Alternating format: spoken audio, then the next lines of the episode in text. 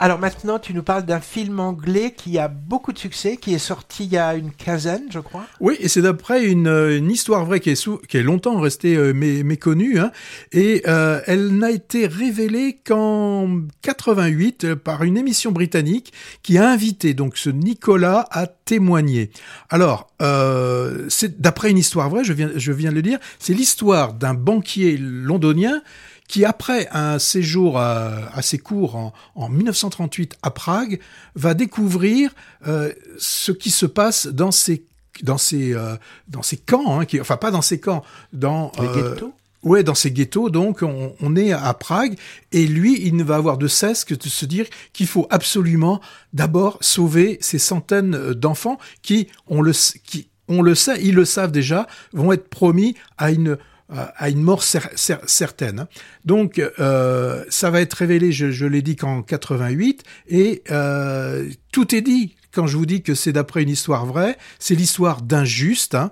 Euh, donc, dès qu'il s'agit d'une histoire vraie, de facto, il est impossible de faire la moindre remarque sur le scénario, puisque apparemment, euh, le film est, est fidèle à, à, la réalité. Donc déjà le scénario, on peut pas, on peut rien dire, on peut rien dire dessus.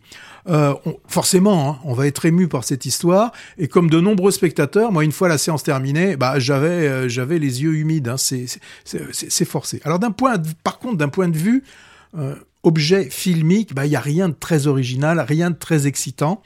On a euh, des longs moments en flashback, donc sur cette époque euh, 38. Alors c'est vrai, il y, a, y, a, très beaux décors, beaucoup de beaucoup de véracité, mais on a le, bah, celui qui joue le héros, c'est John Flynn. Bon, j'ai pas été très très convaincu. Le hein. héros jeune alors. Oui, quand il est quand, quand il est jeune.